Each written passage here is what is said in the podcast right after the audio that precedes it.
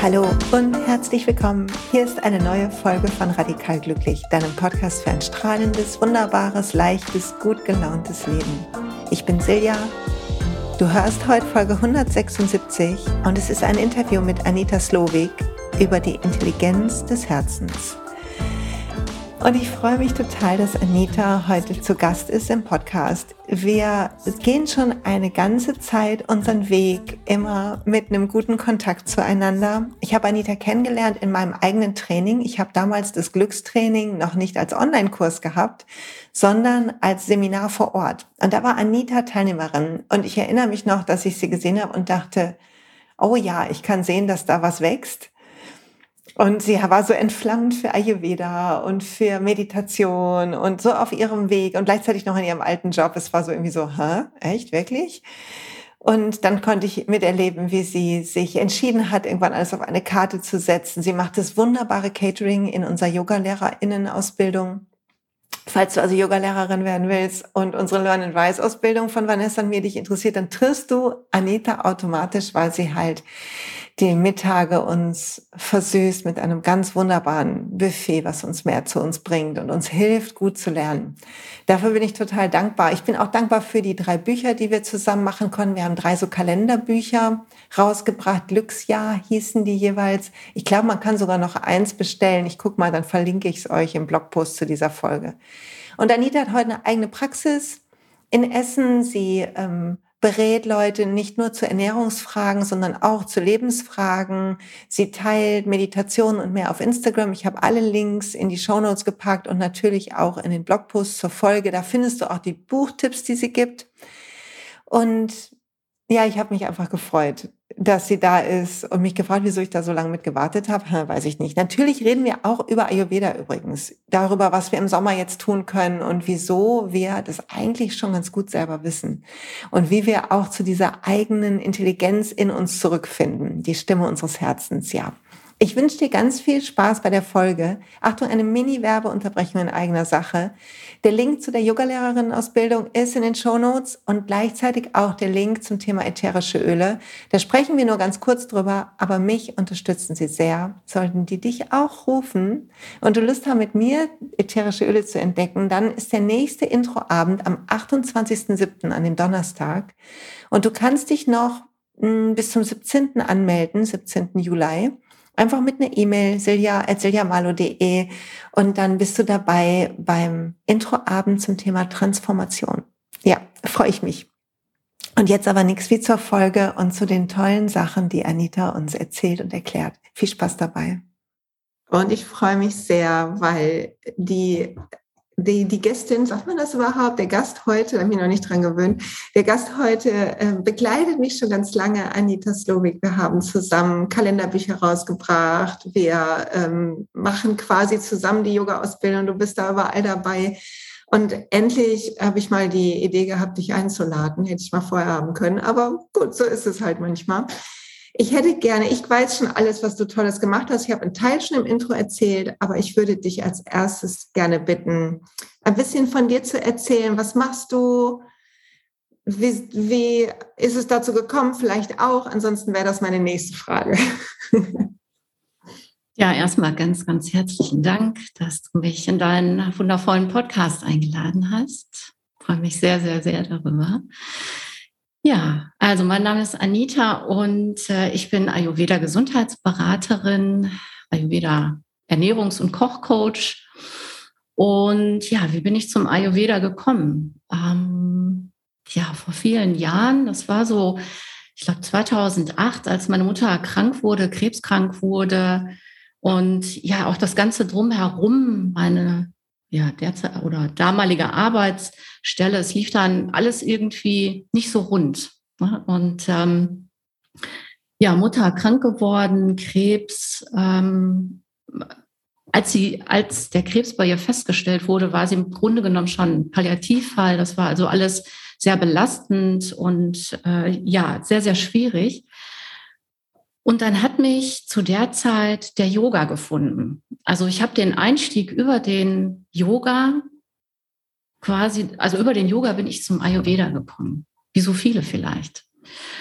Und habe natürlich am Anfang gemerkt, ja, der Yoga tut einfach gut, es ähm, erstmal in erster Linie in Kontakt zu gehen mit dem Körper, sich erstmal selber zu fühlen, was man vielleicht schon sehr lange nicht mehr gemacht hat, bei sich selber ankommen, bewusster zu atmen. Und das Ganze hat dann in dieser doch sehr herausfordernden Zeit, in dieser schweren Zeit dazu geführt, dass ich gemerkt habe, Mensch, da steckt ja sehr viel mehr hinter. Also nicht nur die reine Bewegung. Also es ist irgendwie ein Pfad, der mir helfen kann, viele Tools, die mir helfen können, besser für mich zu sorgen. Also da hat sich so ein eigener Kosmos für mich aufgemacht. Und ich bin gleichzeitig sehr neugierig geworden und habe dann immer mehr gemacht, bin dann irgendwann auch bei der, ähm, also durch meine damalige Yoga-Lehrerin auch bei der Meditation angekommen, habe angefangen zu meditieren, war dann auch lange bis heute eigentlich Teil einer buddhistischen Meditationsgruppe. Und das alles lief so, lief irgendwie noch so parallel. Also man hatte zum einen noch dieses alte, verrückte Leben mit diesen Schicksalsschlägen. Meine Mutter ist dann innerhalb kürzester Zeit dann auch leider verstorben und dann ist die damalige Firma insolvent gegangen. Also es waren einfach sehr viele, sehr viele Dinge. Mein, mein Vater hatte einen schweren Herzinfarkt, Bypass-OP, also alles so Dinge, wo man denkt, das auch noch. Warum? Ja, und auf der anderen Seite dieses Geschenk zu erhalten mit dem Yoga. Ja, und äh, da begann im Grunde genommen die Reise und auch das Selbststudium, also die Selbsterforschung bei mir.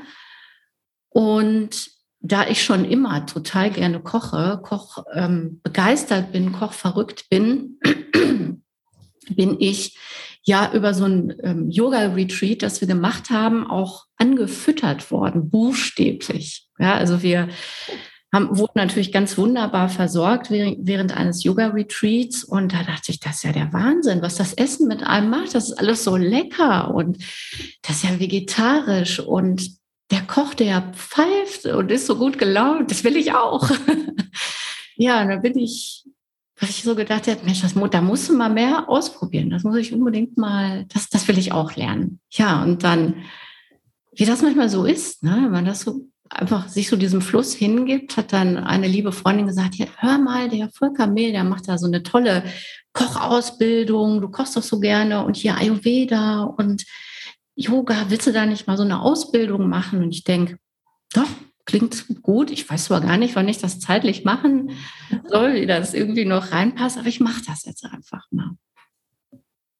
Ja, und dann äh, haben wir diese, habe ich diese Ausbildung gemacht und das wurde dann, also ich wurde, je mehr ich in dem Bereich gemacht habe, je mehr ich gelesen habe, desto neugieriger wurde ich eigentlich. Also ich wurde so reingesogen in diese, in diese Lehre, in den Ayurveda.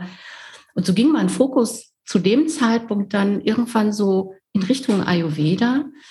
Und ich habe dann auch angefangen, eigene Kochkurse zu geben, bin da auch so ins kalte Wasser äh, geschmissen oder habe mich so ins kalte Wasser begeben und habe einfach gemacht und habe gemerkt, wie viel Spaß mir das eigentlich macht. Also immer dieses gleichzeitig etwas lernen, es selber erfahren, integrieren und auch wieder weitergeben mit der eigenen Erfahrung. Das hat mir so viel Freude bereitet und ja auch so die Reaktion der, dieser wunderbaren Menschen, die ich da angezogen habe, die dann auch mehr wollten. Also es hat so eine Eigendynamik entwickelt äh, und dem konnte ich mich überhaupt nicht entziehen. Es war einfach ganz, ganz wunderbar und da öffnete sich irgendwie so ein, ich sag mal, ein neues Leben.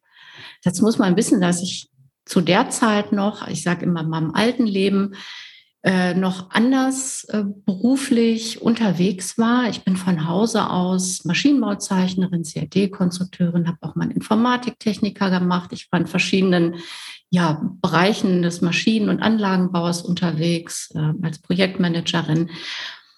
Habe aber immer sehr viel mit Menschen zusammengearbeitet und habe es auch immer geliebt, Projekte und Menschen zu führen, irgendwas ja, Menschen und Projekte zu einem Ziel hinzuführen. Und das hat mir auch mal unheimlich viel Freude bereitet. Aber man muss auch dazu wissen, dass ich bei der letzten Firma auch im, ja, ähm, in der, ja, in der Kraftwerksbranche tätig war, spezialisiert auf Anlagen für die, ähm, für Kernkraftwerke. Also das passte dann irgendwann so innerlich gar nicht mehr mit dem, was ich gemacht habe, den Weg, den ich da ja beschritten habe und auch mit der Meditation und der buddhistischen Praxis irgendwie kam ich da immer mehr in diese Konflikte. Und ähm, ja, zeitgleich habe ich aber auch immer die Ayurveda-Schiene weiter verfolgt, habe mich da immer mehr weitergebildet, habe dann eine Ayurveda-Medizin-Ausbildung gemacht in, in Berlin und ähm, habe dann auch immer mehr Leute angezogen, die bei mir quasi auch in die Beratung wollten. Und das war auch immer spannend und so ein, ja, so ein Eigenläufer. Und dann, ähm, ja, hat sich das irgendwann mal ja, so zugespitzt, so ergeben, dass ich mich an irgendeinem Punkt im Leben wirst du vor die Wahl gestellt. Willst du jetzt da weitergehen oder da weitergehen? Und zu dem Zeitpunkt war es auch so, dass der innere Konflikt so groß war, dass ich, dass der Körper natürlich darauf reagiert hat und gesagt hat, so, entscheide jetzt, sonst je mehr du zögerst, je mehr du diesen alten Weg verfolgst, desto schwieriger wird das für dich. Das habe ich einfach körperlich gemerkt. Ja, und dann habe ich mich eben für das Neue entschieden, wie das so ist. Man muss erstmal eine Tür schließen, die Klinke loslassen und ist dann erstmal in diesem Raum, sieht noch nicht die nächste Tür, wo man eigentlich hin will. Und aber es wird sich fügen. Also dieses ja, Vertrauen zu haben, dass es dann in diese Richtung sich weiter bewegt und dann auch weiter geht. Ja, und so wurde das immer mehr. Ich habe dann ähm, ja auch äh, auf der Abendschule eine Heilpraktika-Ausbildung gemacht, bereite mich derzeit noch auf diese wunderbare Zulassungsprüfung vor. Ja, und jetzt sitze ich hier und heute in meinem eigenen kleinen, wunderbaren Praxisraum und ja, berate Menschen im in ihren Fragen zur Lebensführung, zur Ernährung, biete ja Ernährungsberatung an, personalisierte Ernährung sowie ja Coaching, Life-Coaching zur Lebensführung. Alles, wo das, wo es um das Thema liebevolle Selbstfürsorge geht. Wo kann ich besser für mich sorgen in meinem Leben?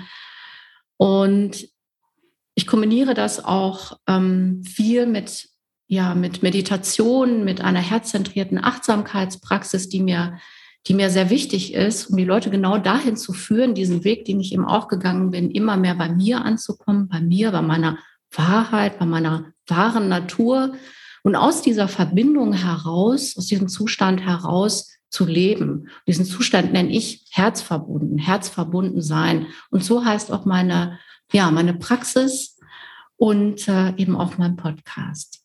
Habe ich irgendwas vergessen? War eine lange Einleitung. Nein, das ist aber sehr schön. So wissen wir alle, ja. wer du bist und sind auf dem gleichen Stand. Vielleicht ähm, sage ich kurz noch ein paar Worte, wie wir uns getroffen ja. haben. Ähm, wir haben uns gesehen in einem Seminar von mir. Ich habe damals das Glückstraining, was es heute als Online-Kurs gibt, habe ich in einem Tagesseminar in Duisburg gemacht und Anita war da. Und wir haben ähm, irgendwie direkt einen Connect gehabt und haben dann in der Pause auch ein bisschen gequatscht. Und sie hat dann irgendwann erzählt, was sie macht beruflich. Und ich so, hä? Das passte so gar nicht zu der Frau, die da vor mir saß. Und das war so, ich fand es so einen lustigen Konflikt. Es ist wie wenn ich in meinen Yoga-Klamotten irgendwo lang gegangen bin und gesagt habe, ja, ich mache Führungskräftetraining bei der Sparkasse. Da waren auch immer alle so, hä? Das war so lustig. Ja, und dann haben wir damals, weiß ich noch, zusammen gedacht, wir machen mal was zusammen. Eigentlich sollten es Seminare sein, die ähm, durch ayurvedische Küche irgendwie nochmal abgerundet werden, sodass halt so ein Erlebnis mit allen Sinnen quasi stattfinden kann. Und dann haben, weiß ich noch, dass wir saßen in Duisburg vor so einem kleinen asiatischen ähm, Restaurant und haben unsere Kalender aufgemacht und haben festgestellt, oh Gott, wir machen, schreiben alle ähnliche, beide ähnliche Sachen in die Kalender. Und so sind damals die drei drei Glücksjahre haben wir rausgebracht, genau, noch mit Martin und Nina, was eine tolle Erfahrung war und was wir dann irgendwann eingestellt haben. Aber es war einfach so toll, die rauszubringen. Es hat richtig Spaß gemacht, da Yoga, Ayurveda, ein bisschen Coaching, Lebensführung zusammenzubringen. Das weiß ich noch. Ja, so ist so ein bisschen unsere Geschichte. Und ich beobachte das immer, weil Anita ist die äh, ähm, Seele, die uns in den Mittagspausen versorgt, zusammen ähm, mit ihrem Partner Christian, die ähm, in den Yoga, in der Yoga-Ausbildung, die ich zusammen mit Vanessa im Omshanti mache. Wir haben gerade zusammen die letzte abgeschlossen und das ist das Highlight, weil die ganzen Leute, die bei uns sind, es ist ja eine Sache, ob man halt zusammen Yoga übt und in einer Gruppe ist, finde ich, und man lernt sich kennen. Das ist immer intensiv, wenn man eine Ausbildung gemeinsam macht, weil alle aufgeregt sind, so viel Hoffnungen, gleiches Interesse. Da entwickelt sich so ein innerer Schwung in der Gemeinschaft. Aber wir haben dann damals halt Anita gefragt und sie macht immer so ein tolles ayurvedisches Mittagessen. Und du merkst richtig, wie diese Energie sich füllt wieder, wie so eine Wärme in die Gruppe kommt, wie ähm, auch das Zusammensitzen und gemeinsame Essen einfach allen gut tut. Und ähm, das ist eines der großen Highlights. Und wie Vanessa und ich, wenn wir das jetzt mit unserer ähm, Schüssel, wir beglückwünschen uns immer gegenseitig, dass das eine der besten Ideen von uns war. Da keiner losgeht und sich Pommes holt in der jungen Ausbildung, wie es sonst ja so ist. Ne? Oder ein Bitterken. Also danke auch dafür. Das vielleicht noch kurz zum Abrunden. Du, Anita, jetzt wo ich so eine Ayurveda-Fachfrau an der Hand habe hier, und ähm, gerne auch in Kombination mit dem, was, also das ist ja nicht nur Ayurveda bei dir, sondern ein größeres Feld des nach innen gehens, des wahren Selbstentdeckens. Ähm, wenn jetzt der Sommer ist und ich merke es bei mir, wir scherzen ja immer ein bisschen, dass ich doch wohl eine kleine Prise Pitta in mir habe, eventuell an der einen oder anderen Ecke. Pitta ist eines der Doshas im Ayurveda, aber auf jeden Fall weiß ich, dass im Sommer, der Sommer hat was mit Hitze zu tun, da muss ich kein Ayurveda für können. Und ohne dass wir da zu komplex einsteigen, was ist denn wichtig zu beachten in einer Jahreszeit wie dieser aus ayurvedischer Sicht? Und was du auch sonst, was dir einfällt, auch sonst so, bitte fühl dich frei, das nicht nur darauf zu beschränken. Du hast das schon sehr richtig gesagt. Eigentlich musst du ja gar nicht groß wissen oder muss dazu kein Ayurveda können, in Anführungszeichen, um zu wissen, dass jetzt im Sommer die Hitze natürlich hoch ist und dass das was mit uns macht. Das sind schon mal extrem wichtige Erkenntnisse, einfach zu, zu merken, hey, draußen ist es heiß und das macht was mit mir, das erwärmt auch meinen Körper, mein Körper reagiert darauf. Und was macht mein Körper? Mein Körper versucht, versucht sich natürlich zu kühlen, ja, indem wir natürlich schwitzen. Und wir haben das natürliche Bedürfnis zu trinken, uns runterzukühlen. Ne? Und das ist im Grunde genommen ein, ja, ein Grundsatz im Ayurveda, nämlich, dass wir das, ja, was sich an Energie im Außen zeigt und unter Umständen auch eine, eine ähm, verstärkende, vielleicht sogar schadhafte Wirkung auf unseren Organismus hat, dass wir genau das versuchen, mit entgegengesetzten Eigenschaften auszugleichen. Also unterm Strich Hitze im Körper kühlen. Und das ist, ist irgendwie klar. Ne? Dazu muss ja kein Ayurveda können. Und der Ayurveda sagt natürlich im Sommer, pass auf, dass du dich nicht noch zusätzlich aufheizt. Da wäre jetzt so eine wunderbare ähm, Teilsuppe, die wir damals auch gegessen haben, die jetzt noch ultra scharf wäre, ungünstig. Ne? Da haben wir ja auch natürlicherweise keinen, keinen großen Bock drauf. Ne? Also du würdest ja eher etwas zu dir nehmen, was dich so ein bisschen kühlt. Ja. Und das kann man auf unterschiedliche Art und Weise machen. Eben zum einen klar durch die Ernährung, aber eben auch durch unsere Lebensweise. Insofern wäre jetzt auch ungünstig, in der prallen Sonne, in der Mittagshitze äh, gerade für einen Marathon zu trainieren oder irgendwie 40 Kilometer Rad zu fahren. Genau. Ne? Aber es gibt Menschen, die machen das, weil sie es irgendwie machen müssen. Da ist natürlich das eigene Feuer auch so groß. Ja, und die neigen auch dazu, immer mehr von dem zu machen, was ja eigentlich schon sind. Ja, also wenn da schon dieses Potenzial da ist, diese, diese Tendenz zum Feuer, dann lieben wir auch das Feuer. Wir lieben die Herausforderung, den Wettkampf. Ja, und uns natürlich auch pushen.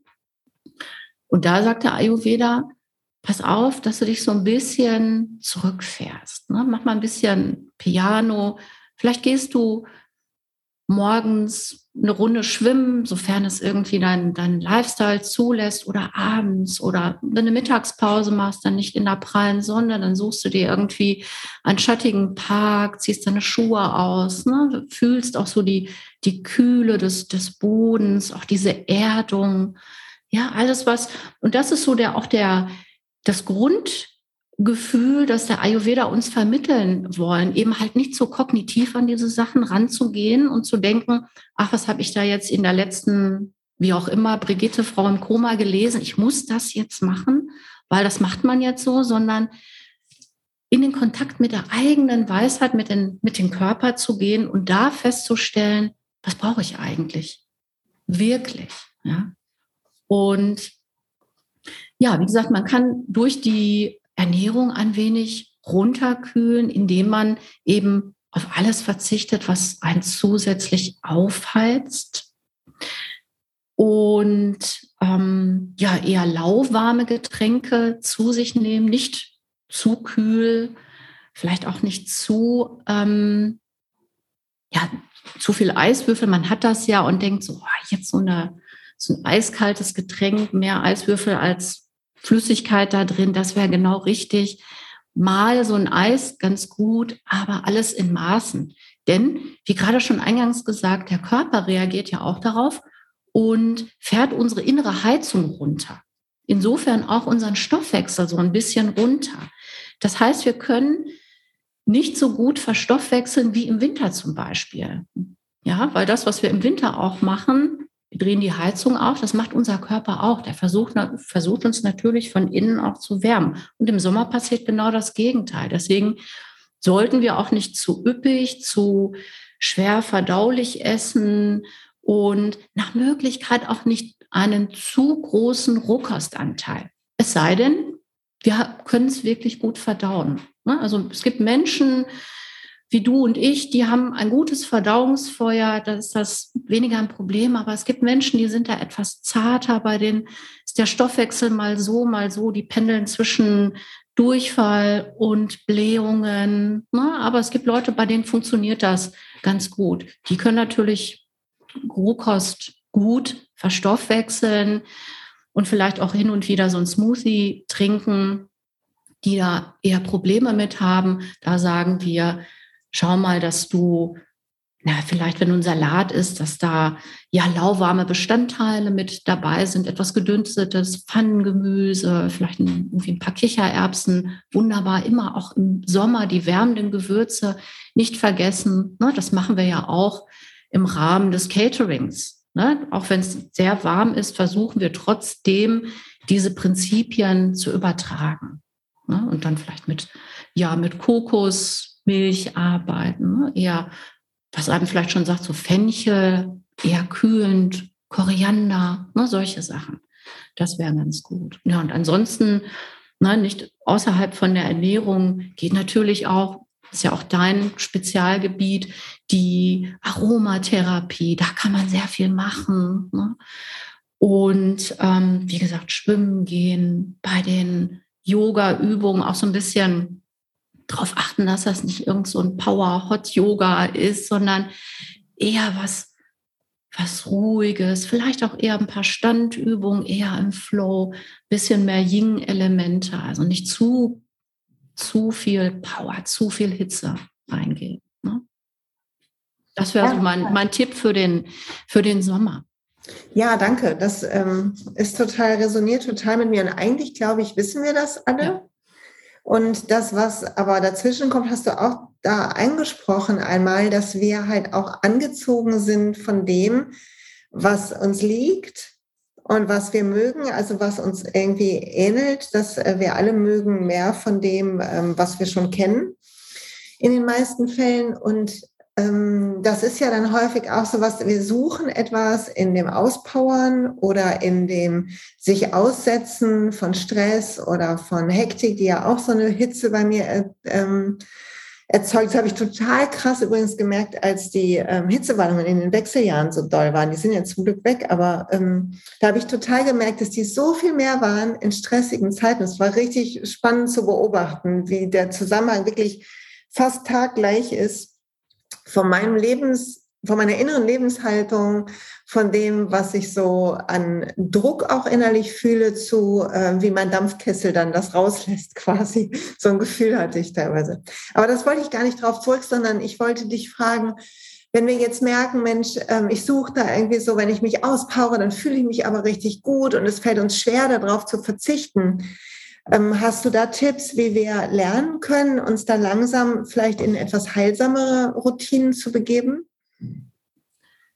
Ja, also die Antwort liegt auch da in deiner, äh, in deiner Frage. Also es geht ja darum, noch mehr in, in den Kontakt mit der eigenen Intelligenz zu kommen. Und das ist ja etwas, was ich auch in den Beratungen immer wieder feststelle. Die Leute glauben zu wissen, weil sie es gelesen haben, das und das ist richtig. Aber wenn sie in sich hineinhorchen, dann, dann merken sie, okay, eigentlich brauche ich diesen ganzen Power-Kram gar nicht, weil das erzeugt irgendwie zu viel Stress in meinem Leben und macht mich eigentlich unruhig. Ich mache den Yoga, das Power-Yoga abends, damit ich runterkomme, damit ich einschlafen kann, statt zu gucken, wo, warum kann ich eigentlich so schlecht einschlafen? Wo kommt denn der eigentliche Druck her? Und da sagt der Ayurveda, wir wollen ja nicht nur im Grunde genommen, also wenn man sich so den Baum des Lebens vorstellt mit seinen Ästen und seinen Wurzeln oder eben auch eine, eine Erkrankung, man will nicht nur an den Symptomen arbeiten und die irgendwie wegschneiden, sondern man will sich ja ins Innerste, in die Wahrheit, mit der Wahrheit kontakten und gucken, wo kommt das eigentlich her? Was ist die Wurzel eigentlich meines Leidens? Ja, also das Ding ist, dass und deshalb biete ich das ja auch mit an, eine Achtsamkeitspraxis so wichtig ist. Ne? Na klar, kannst du dein Power Yoga machen, aber schalte doch mal deine Achtsamkeitslampe dabei ein und schau mal, was das mit dir macht, was das mit deinem Körper macht, wie du dich danach fühlst. Ist es das, was du wirklich brauchst? Ne? Und so, das ist ein Erforschungsprozess, das, was wir im Yoga ja eigentlich machen. Ne? Wir gehen ja in Kontakt erstmal mit uns und schauen, wie ticken wir eigentlich? Wie tickt unser Geist? Ja, auch dann über die Sammlung, wie, wie verhält sich unser Körper? Und durch die Achtsamkeit, der, der Weg der Achtsamkeit hilft uns ja diese, ja, vielleicht auch leidvollen Gewohnheiten, die schadhaften Gewohnheiten zu erkennen, zu akzeptieren, zu erforschen, um sie dann zu transformieren. Das ist also ein Prozess. Ne? Das ist egal, mit welcher Methode man arbeitet. Man kann ja nicht so machen und dann löst sich das auf, sondern es braucht die Bereitschaft, sich mit sich selber auseinanderzusetzen. Ne? Da kann eben der Yoga helfen, eine Achtsamkeitspraxis helfen, Meditation, ja, und eben auch dieses ganzheitliche System des Ayurveda, dass wir uns immer besser selber kennenlernen und merken, okay, ich mache das mal, aber ich merke, eigentlich tut mir das nicht wirklich gut. Ne, und das ist so dieses Erkennen. Ich muss es akzeptieren, ich muss anhalten, es akzeptieren, bevor ich anfange, es zu verändern. Ohne das geht das gar nicht. Ne, und das ist halt, ja, dieser innere Weg, dieser innere Wandel, der da stattfinden muss. Ne, und dann probiert man vielleicht auch mal ja, im Rahmen der Achtsamkeit öffnet sich ja der Geist, aber auch das Herz und man denkt, ah, vielleicht mache ich doch mal was anderes. Und je mehr man spürt, ah, es tut mir doch gut, vielleicht ein bisschen langsamer zu machen, mich anders zu ernähren. Und dann integriert man immer mehr von den Dingen, die einem gut tun. Also ohne, ja, wie gesagt, so einen achtsamen Lebenswandel wird das nicht funktionieren. Ich glaube ja, dass ähm, da das Leben auch immer für uns spielt. Du hast ja ganz am Anfang deine Geschichte so etwas geteilt und hast so erzählt, dass halt plötzlich das, ähm, der Yoga in dein Leben kam. Du hast erzählt, wie deine Freundin dir gesagt hat, hey, da gibt's diese Ausbildung. Und ich kenne es von mir, dass ich manchmal wie weiß, dass ich irgendwie an so einem Step stehe von Erkenntnis. Es formt sich schon was in meinem inneren Horizont. Also ich merke, ich kriege so eine andere, wie so eine andere Schicht von Klarsicht auf mich und meine Muster und so. Und dann beginne ich ähm, ganz häufig irgendwie wild zu suchen, weil ich das Gefühl habe, oh, das, da muss ich jetzt irgendwie was machen. Und die Sachen kommen aber immer zu uns. Die Sachen finden uns alle.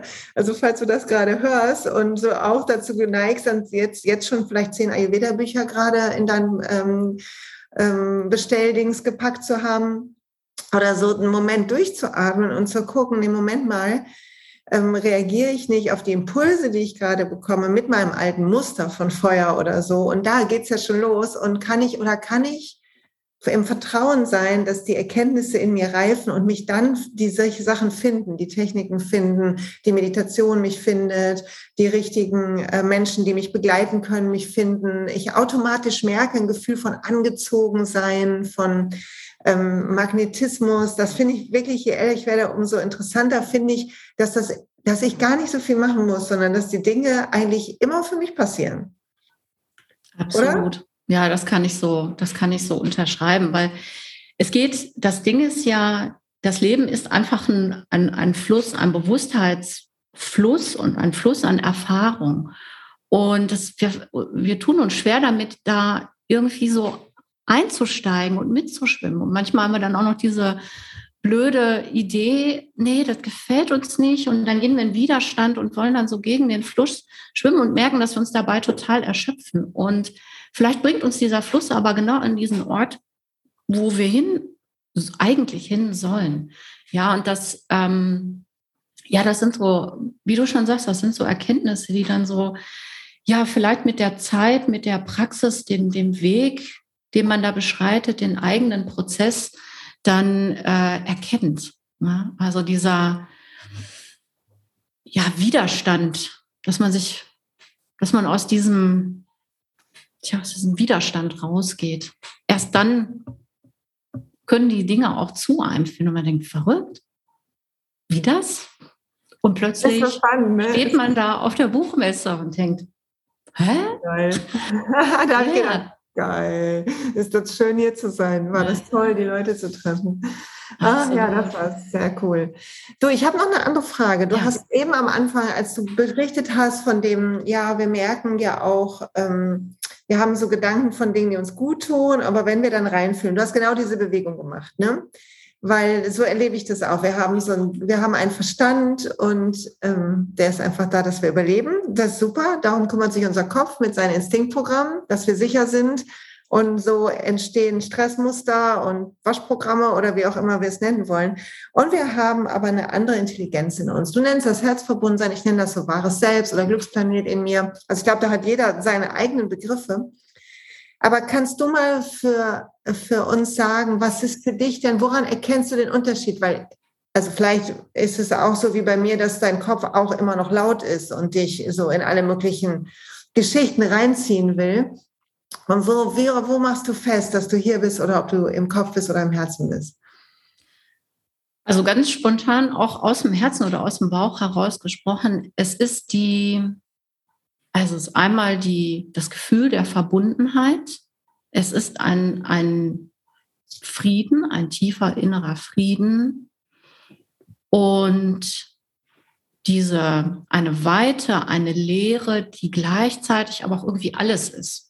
Also es sind auch da schwierige Zustände oder diese Zustände sind schwierig mit Worten zu beschreiben, weil das einfach, ne, wie du schon auch gerade gezeigt hast, es geht eben aus dieser, aus dem Geist, aus der Zerstreuung, die wir einfach auch haben, äh, bündelt es sich und egal wo dieses Zentrum ist, für mich ist es das Herz, da fließt für mich alles zusammen und es ist ein, ein, ein Zustand, der der Klarheit und der Verbundenheit.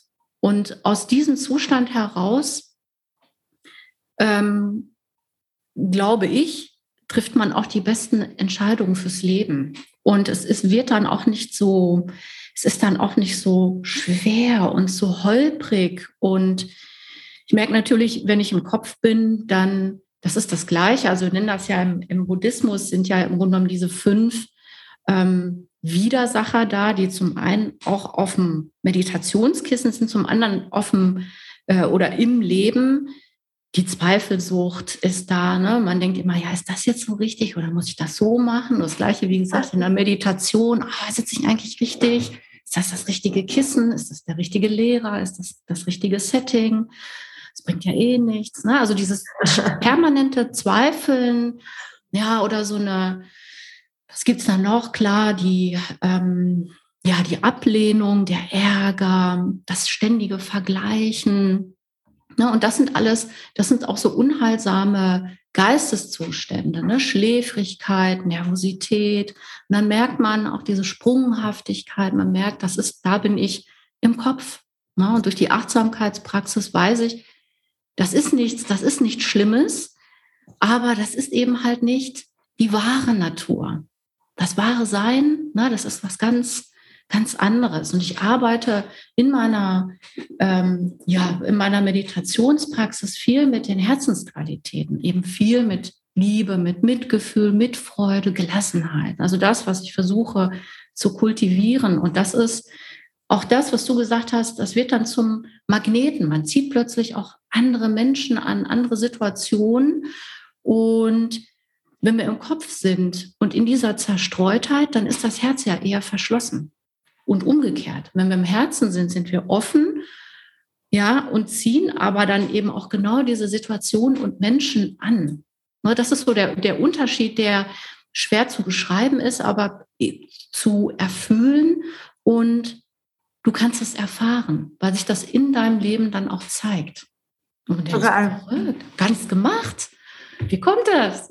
Ja, genau, zu 100 Prozent, weil ich finde, das ist so, ähm, ich, ich glaube mittlerweile, das ist einfach was Energetisches und wir lesen die Energie und wir sind angezogen von der Energie. Unser Verstand erklärt uns das hinterher mit irgendwelchen, ja, die Worte oder das Aussehen oder so, so dass es in unsere Logikwelt passt und er nicht irritiert ist. Also der Verstand will immer mitreden, ist ja auch in Ordnung und macht es passend für unsere Geschichte, die, sie, die er sich ausgedacht hat. Aber es ist eigentlich ein energetischer Impuls, der passiert oder der halt auch uns weghält von Sachen oder Leuten, wenn er aus dem Herzen kommt. Ist was anderes als äh, das Angstprogramm, weil der Instinkt ähm, eine Ähnlichkeit zur Vergangenheit entdeckt. Das muss man fein unterscheiden.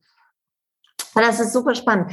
Du hast ähm, eben gesagt, so diese versuchst die Qualitäten des Herzens auch in deine Meditationspraxis noch mehr einzuladen oder da zu leben, so dass dieser Magnetismus sich entwickeln kann. Und mir kam in den Sinn eine Kritik, die manchmal auch meinen Weg kreuzt, nämlich, ähm, dass man aber aufpassen muss, man nicht toxisch positiv zu sein, weil es gibt doch so viel Schlechtes in der Welt. So, was sagst du denn dazu? Ich weiß, was ich dazu sage, aber ich, mich würde deine Antwort sehr interessieren. Ja, also diese Themen behandle ich ja auch ähm, in meinen Meditationskursen. Also wie gesagt, wir beschäftigen uns viel mit den, mit den Herzensqualitäten, ne? den sogenannten Brahma Viharas, den göttlichen Verweilungszuständen, wie gesagt, Liebe, liebende Güte. Und das sind das Mitgefühl, Mitfreude, Gelassenheit. Und das sind alles Zustände, die sind uns von Geburt an gegeben. Ne? Du hast Kinder, du weißt auch, als die Kinder ganz klein waren, ne? Sie, die waren ja voller Liebe, sind es ja jetzt noch, aber ein Stückchen entfernt. Aber wenn sie noch so ganz frisch sind ne? und noch so ganz, ganz bei sich, ganz nah an der Quelle, so voller Liebe, und so waren wir auch. Das sind so Urzustände. Damit sind wir auf die Welt gekommen. Und das sind positive, wie gesagt, Herzensqualitäten, aber auch positive Geisteszustände, die wir mehren können. Und man kann sich natürlich auch alle Geisteszustände oder alle Herzensqualitäten anschauen, insbesondere das Mitgefühl. Zum Beispiel beim Mitgefühl, na, dann denken wir, oh, ich könnte die ganze Welt umarmen, ich bin ja so mitfühlend, na, Obacht, Helfersyndrom, na, ich helfe allen, ich vergesse mich aber. Ne? Und deswegen müssen uns natürlich, wenn wir das kultivieren, für uns genau beobachten und schauen, nehmen, schließen wir uns selber auch im Mitgefühl mit ein. Das ist ja ein Kreislauf. Ne? Ich, ich helfe anderen, bin für anderen da. Das ist ein natürlicher Impuls, andere Menschen zu unterstützen. Dann mache ich das bei mir auch. Und das ist so ein, das hat auch was mit wirklich mit geistiger Klarheit zu tun, ne? zu sagen, Ist das ein gesundes Mitgefühl, das, mit dem ich durchs Leben gehe und andere Menschen unterstütze, auch in meiner Arbeit als Therapeutin, als Coach, als Berater? Oder ja, verlasse ich mich selber dabei? Ne? Also es ist so der, den Unterschied klar zu haben und auch da erkennst du, du brauchst diese Achtsamkeit bei dir. Du, du erforschst dich selber dabei in deinem Handeln und siehst, ich bin gar nicht bei mir, weil ich verfalle vielleicht ins nicht im Mitge ins Mitgefühl, sondern ins Mitleid. Ich leide mit anderen Menschen mit. Ich will denen helfen, dass sie sich von ihrem Leid befreien und tue alles ne? und gehe vielleicht in eine Co-Abhängigkeit. Ne? Das ist also dieses scharfe Schwert des, des Mitgefühls, dass man genau erkennt, was mache ich da eigentlich? Ne? Also man merkt schon, wenn man sich da intensiver mit befasst, es braucht sehr viel Klarheit. Ne? Und diese Klarheit, die trainierst du ja im Grunde genommen durch die Meditation auch ein, ne? Dein, deinen Geist zu klären, um dich eben auch klar zu beobachten bei dem, was du tust. Und letztlich, das hast du ja auch schon so häufig zitiert, dieses in sich selbst ruhen, so durch die Welt gehen, bei all den 10.000 Freuden und Leiden, die das Leben mit sich bringt. Also genau das zu erkennen, diese Vergänglichkeit, diesen Wandel und dass weder das eine noch gut ist oder schlecht, Tag und Nacht, Ebbe und Flut, Mann, Frau, Sommer, Winter, wie auch immer, das ist beides gleich. Ne? Und dass wir in diesem Zustand verweilen, ja, ohne zu bewerten, ohne das eine unbedingt haben zu wollen und daran zu ziehen oder es wegzudrücken, weil genau dazwischen entsteht eben diese, diese Spannung, die uns ja so viel Leid verschafft, ne? so, so krank macht letztlich. Ne? So, ja, dass wir denken, meine Güte, ne, warum ist das Leben so schwierig?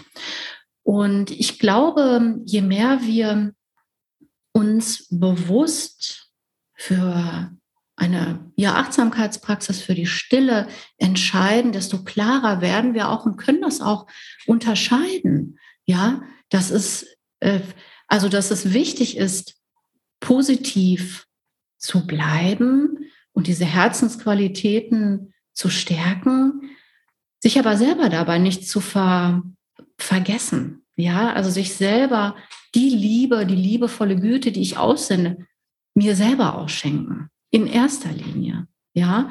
Und ne, das Mitgefühl, dass ich mir das Mitgefühl auch selber schenke und die Freude, dass ich mich mit anderen freuen kann, ich mich auch über meine Erfolge freuen kann. Und das sind sehr warme Qualitäten. Und auf der anderen Seite gibt es eben diese Gelassenheit, den Gleichmut, das immer wieder zu kultivieren und zu sagen, na, jetzt nicht immer in Euphorie verfallen, sondern ein bisschen, ein bisschen runterkommen, ne? nicht abgekühlt oder irgendwie abgeschirmt, so Teflonmäßig, sondern das durchfließen zu lassen. Ja, das ist, ich, also ich glaube, das ist so, ein, so eine Praxis und ähm, ich versuche das auch differenziert zu vermitteln. Und das muss jeder für sich selbst ja in seinem Leben erspüren, ne, sich selber dabei beobachten, wie gehe ich da gerade mit den Menschen um. Wie gesagt, gerade wir, die im, im ähm, Bereich Beratung, Coaching, ne, als Therapeutin unterwegs sind, wir, wir brauchen das insbesondere, ne, immer sich immer wieder zu kontakten. Absolut, ja. da bin ich voll bei dir. Zumal ja alle auch, also ich niemanden kenne in den Berufen, die nicht selber ihre eigene Geschichte hatten und ihre eigenen ähm, einschneidenden Erlebnisse, die uns dann auf diesen Pfad gebracht haben und irgendwann die Lust geweckt haben oder die Sehnsucht zu teilen, was uns selber geholfen hat.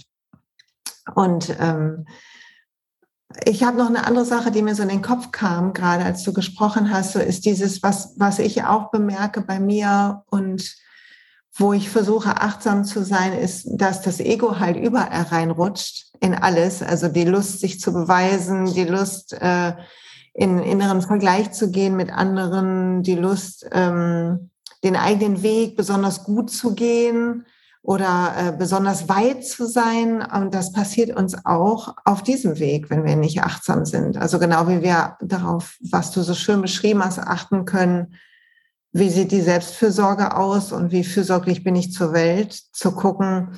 Und nur weil ich jetzt meditiere, bin ich noch kein besserer Mensch. Ne? Da ähm, auch aber vorsichtig zu sein, weil das kenne ich von mir total. Und ich, ich weiß, es ist kein sympathischer Zug, aber dass ich dann manchmal mit sage, ja, du müsst halt mal meditieren. Ne? Und. und mir dann anmaße, ähm, irgendwas zu, zu, sagen, ungefragt. Also nicht, wenn ich dafür bezahlt werde, wo es ja was anderes ist. Ne? Aber äh, das finde ich auch ganz interessant. Also diese Achtsamkeit hört eigentlich nie auf und hat keinen Anfang, kein Ende. Sie ist mehr ein Zustand, in dem wir beobachten können, welches Spiel sich zeigt in unserem Geist. Was weder gut noch schlecht ist, ist einfach ein gelernte, konditioniertes, ähm, konditionierte Abläufe. Oder was hast du dazu? Hm, ja, ich sehe das, ich sehe das ähnlich. Also auch da, es geht ja, ähm, man muss ja gucken, wo, wo man da so herkommt. Ne? Auf der einen Seite gibt es natürlich Philosophien oder Denkrichtungen, wo es darum geht, eben das, das Ego aufzulösen. Da wird das Ego auch als etwas sehr Schlechtes oder mit so negativen Eigenschaften beschrieben. Und auch da muss man ein bisschen differenzierter drauf gucken, weil na, aus der du kommst ja auch aus der Psychologie, es geht ja darum, ein gesundes Ego äh, zu genau. kreieren. Ne? Und dazu brauchst du eben halt diese Beobachtung, dass, äh, diese Selbsterforschung und ähm, was dabei auch auf dem Weg natürlich helfen kann, ist, dass man sich die eigenen ähm, Etiketten, die eigenen Identifikationen genau, noch genauer anschaut. Ne? Also es ist dann im Grunde genommen so eine fortgeschrittene Achtsamkeitspraxis, dass man auch diese ganzen Stempel, die man sich gerne gibt oder die man gerne hätte, ne, dass man die für sich auch mal überprüft. Und das mache ich äh, häufiger mit der Meditation, wer bin ich? Also der Klassiker unter den Meditation, dass man sich genau das mal, mal anschaut. Ne? Bin ich der Körper? Ne? Und dann geht das weiter. Man schaut sich die ganzen Rollen an, die man da so spielt im Leben. Ne? Und äh, äh, die ganzen, ja, alles, alles, was man, was man so macht, ne? wie man sich nach außen darstellt. Und, äh, und das hilft auch, das Ganze so ein bisschen, für mich zumindest, zu relativieren. Also man kommt dann vielleicht auch so ein bisschen runter aus genau diesen Zuständen, wo man meint, diesen Berater und Coach, den man da äh, zwischen 9 und 18 Uhr gibt, und dann nimmt man den halt mit auf die Party mit den Freunden oder in die Beziehung und ist dann auch Coach und äh, Berater, was nicht unbedingt gut ist für die Beziehung oder für Auf die Freundschaft. Natürlich. Ne? So, und das meine ich damit. Und das kann helfen, dass man sich da, also vorausgesetzt, man ist natürlich ähm, stabil genug, geistig stabil genug, dass man sich genau diese Identifikation, das, was ich meine, was ich bin, ähm, wirklich mal überprüft für sich, bin ich das wirklich? Und das ist so spannend und so nähert man sich immer mehr dieser Essenz und das weicht dann so auf und man wird dann vielleicht auch weicher mit diesen, ja, mit diesen ganzen Stempeln, die man sich gibt oder die man gerne hätte oder auch nicht hätte, ne? auch was man so an sich ablehnt, ne? auch das wird dann so ein bisschen weicher und ähm, das ist aber, das ist meine persönliche Erfahrung, so aus meinem Meditationsweg. Und dann ist man vielleicht nicht so geneigt, das auch immer wieder anderen aufzudrücken. So. Also das, das ist so meine Erfahrung. Man kann da vielleicht ein bisschen mehr in diese Überprüfung gehen, auch so Ideale. Ne? Das ist auch so, ist auch stark in der Yoga-Szene. Ne? Na, nur so und dann auch nur so. Und na, die sind da manchmal auch sehr in ihrer Welt. Ne? Und das ist so, das trennt ja eher. Ne? Und Yoga ist ja eigentlich, heißt ja Einheit, heißt ja verbunden sein. Ne? Und da auch etwas freier zu werden im, im Geist und offener zu werden und auch im Herzen und zu sehen, hey, das ist okay wenn du das so machst, und das ist deine Ansicht, ne? also Stichwort auch Toleranz und da auch etwas weicher zu werden. Also mir hat oder mir hilft diese Art der Meditation da immer wieder mich ein bisschen, bisschen runterzuholen. Auch aus diesen ja, ganzen total. Idealen, ne? weil auch so viel, ja, wie du gerade schon sagtest, sagtest viel Pitter, viel Feuer, ne? wir beharren auch darauf. Das muss dann auch so sein, ne? so wie wir das denken. Und dann werden wir auch noch wütend, wenn eine andere, andere Meinung hat. Und ja, genau so. Mhm. Genau so ist das. Ah, ich könnte Stunden mit dir weiterreden. Okay, aber wir haben fast eine Stunde gequatscht. Ja. Ich, wir müssen irgendwie gucken, dass ich das muss mal versuchen, dass ich das irgendwie so einsammle jetzt. ähm, erstmal danke ich dir sehr für die vielen unterschiedlichen Impulse. Anita, so als letzte finale Frage, hm, gibt es irgendein ähm, Buch oder etwas, was du empfehlen kannst? Und dann sag doch bitte gern noch, wie man mit dir zusammenarbeiten kann. Natürlich verlinke ich alles in den Show Notes und in der, ähm, im Blogpost zu dieser Folge. Da stellst du mir jetzt eine Frage. Ein Buch aus diesem riesen Kosmos. Das kannst drei du kannst auch drei nennen, wo du sagst, wenn Leute starten wollen mit Buddhismus, womit sollten sie beginnen? Was so, mit, mit Buddhismus, da kann ich empfehlen, natürlich kennst du auch Jack Cornfield, Das oh, weise Herz. Oh, ich liebe das Ja, ich liebe das auch sehr. Ja, Stichwort Ayurveda, ähm, Selbstheilung mit Ayurveda von Wassernd Lad, da kann man mal reinschauen. Und ansonsten, ähm, ich, ich glaube, das teilst du auch, schau, welche Bücher dich erreichen. Also auch da eher vom, vom Herzen führen lassen, was dir in die Hände fällt, wo du andockst. Darauf vertrauen, dass das, was, was da ankommt bei dir, dass das auch genau richtig ist zu dem Zeitpunkt. Weil, genau so. Ja. Das ist das ist wichtig. Ja, was war die zweite Frage? Habe ich schon wieder vergessen. Die zweite Frage ist, wenn jetzt jemand sagt, ich muss unbedingt mit der Anita arbeiten, I feel the call. Ja, man findet mich natürlich äh, im Internet. Ne, ich habe eine Homepage, anita-slowik.de. Man findet mich in den sozialen Medien und äh, darunter verlinkt bei Instagram und auch bei Facebook äh, gibt es zum einen meine Arbeit mit der Praxis, Herzverbunden sein, so heißt auch mein Podcast. Und wer gerne mit mir kochen möchte, ich biete auch Kochseminare unter Herz im Pott an. Yes. Genau.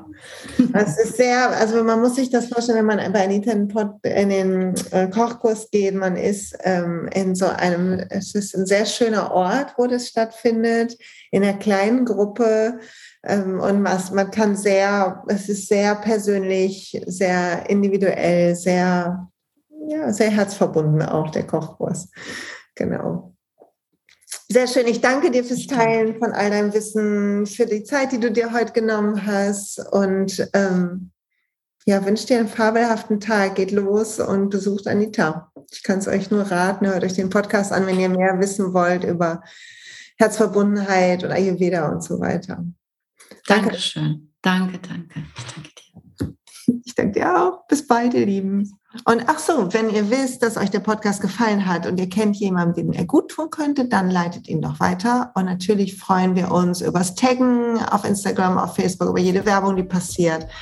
Und ich sage danke fürs Zuhören. Bis bald.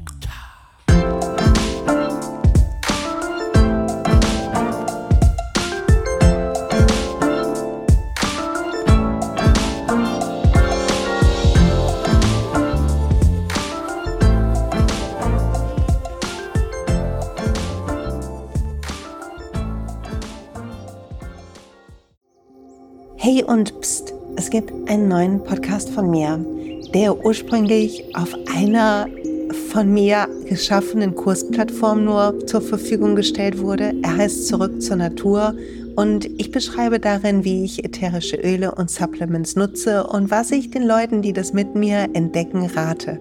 Wenn du also Lust hast, auf diesem Weg auch mir ein bisschen zuzuhören, dann findest du zurück zur Natur überall da, wo du auch diesen Podcast findest. Viel Spaß beim Zuhören.